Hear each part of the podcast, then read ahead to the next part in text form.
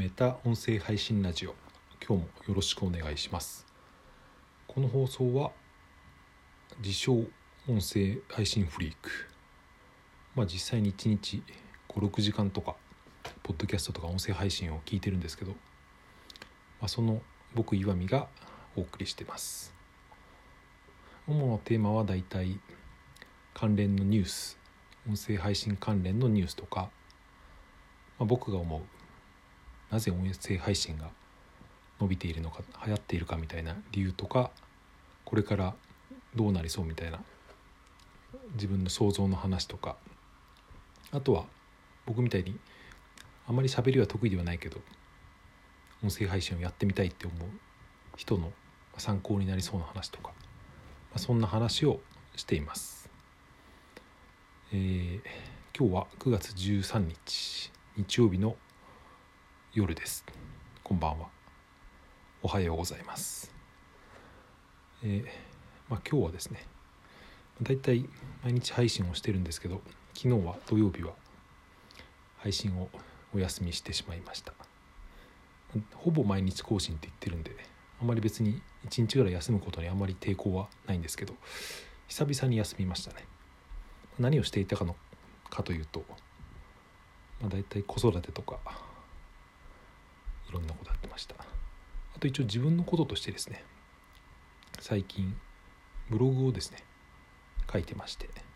うん。音声配信関連のブログをですね割と何記事が書こうかなと思ったらそれが思ったよりもボリュームが大きくなって結局新しいサイトを立ち上げてしまってですね久しぶりにワードプレスで、うん、あのドメインドメインを取ったりとかいろいろインストールするっていうのをやってたら昨日は空いた時間は全部それで潰れてしまいました。あれは何回やっても慣れないというかですね。うん。外注したいって思ってしまいました。お金があれば、まあ、そんな話はいいとしてえー、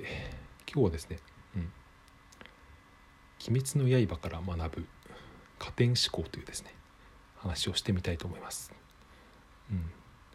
まあ、あまり聞いている人がいないと思って正直に言いますけど、うん、一応メモにしてですね今度話してみようと思ってたんですけど割と僕の今のテンションとしては、うん、これ話さなくてもいいかなっていう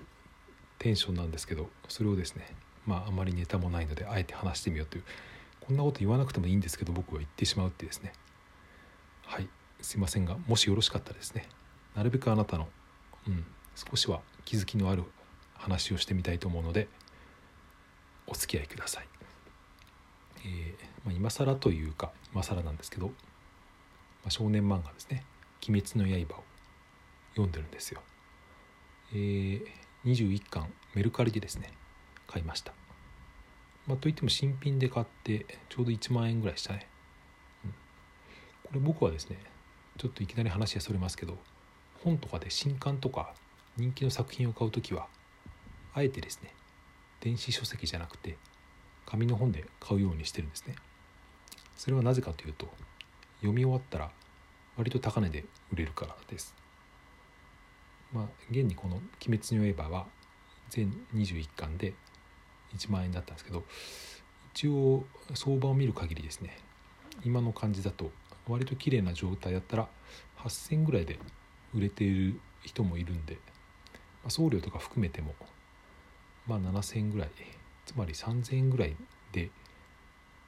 まあ、漫画20巻ちょっとは読めるっていう、まあ、これは割といいのかなと思ってたまにそんなことをやっています。まあこれを聞いてる方の中には名前しか知らないっていう以前の僕みたいな人もいると思うんでまあ、ざっくりとざっくりと漫画の概要を説明すると、まあ、舞台は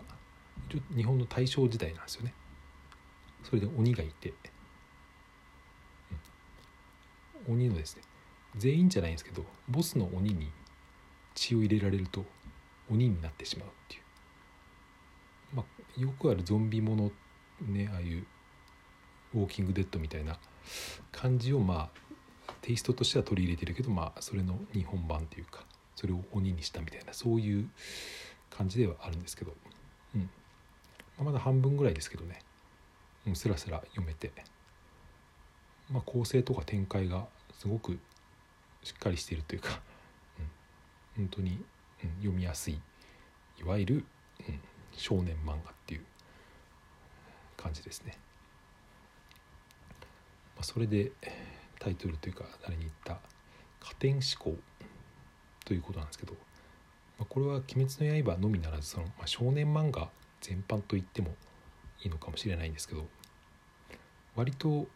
そういうジャンプとかマガジンとかのって、うん、加点思考の物語が多いかなって読んでて気づいたんですよね。まあ、加点思考っていうのは、まあ、減点思考の逆で何て言うかね、えー、まあ、いい部分を見つけるみたいなそういうことですよね。まあ、逆に減点思考っていうのはその、うん、これがここができてない。あれができていない。だから直さなくてはっていうことですけど比べると加点思考っていうのは何、うん、て言うかいいところ、うん、ここがあの人の素晴らしいところ。あの人はここが優れているってですね。そういう思考だと思うんですよね。まあこれっていうのは普通に一般受けしやすい物語を漫画を作ろうと思ったら、まあ、多分自然とそうなるんでしょうけど、まあ、当たり前ですけど原点思考より加点思考の漫画の方が読んでて楽しいですよね。まさか少年漫画で、うん、ダメなところばっかりネガティブに取り上げたそんなブラック企業みたいな漫画があったら多分誰も読まないと思うんで、まあ、それはいいとしてそれで僕が今日の話で何を言いたいのかっていうこともう7分過ぎてますけど言うとですね、まあ、加点思考つまりその良い面に目を向けるっていうのはですね何というか言葉で成し得ることなんですよね。全然まとまらないまま喋りだしたんでまとまる気がしないですけどつまりですね、うん、例えばこの「鬼滅の刃」にはですね主人公の仲間で善逸くんっていう怖がりの少年が出てくるんですけどこの善逸くんはすごく怖がりでその戦士なのに鬼滅隊という鬼を退治する隊の戦士なのにすぐ逃げてすぐ気絶してですねでもなぜか気絶すると強くなるっていう、面白いキャラクターなんですけど金髪の。まあ普通に考えたらいいとこはない。まあマイナス要素ばかりなんですけど。でもなんかすごくこのキャラクターは愛着が湧くというか好感が持てるキャラクターなんですね。人にはいろんな特徴とか個性があって捉え方によってそれがマイナスになったりプラスになったりすると思うんですけどそれをですねその視点にプラスかマイナスか決めるのはもちろんそれを見ている人が決めるんですけどそれが何によって決まるのかというとやっぱり言葉によって決まるんですよね。同じ人を見てある人は弱いとか臆病って言うんですけど別の人はその同じ人を見てその人のことを繊細だとか優しいだとかそういう面を見るんですよね。それはその同じ人物の側面をですねどこから見るかっていうことなんですけどそこで大事になってくるのが言葉であると、うん、そういうことを思ったんですよね。これ子育てとかをしてるとすごく思うんですけど、うん、自分の子供に対してはですね。特に小さいうちは割といい面がたくさん見えると思うんですけど、まあ、何やっても可愛いしちょっとしたことがすごいと思うし、うん、新しく言葉を覚えたらうん、賢いと思ったりとか。ちょっとしたことができるだけですごいと思うんですけど。やっぱ大人とか自分と同じような立場の人にはなかなかそういう考え方ができないなと思ってですね。それはもちろん妻とかに対してもそうなんですけどそれをですね、うん、なるべくそのプラスの面を見見ていった方が多分誰しもハッピーだと思うんですよね。うん、そのためにやっぱり言語の力を使うっていうこれしかないんじゃないかと。思ったっていう話なんですけど。うん。夜中のぼーっとした頭で話すと話がまとまらなくて大変申し訳ないですが明日からはもう少し身のある話をしたいと思いますので今日はこれで終わりにしたいと思います。はい。最後まで聞いていただいたあなたにはありがとうございます、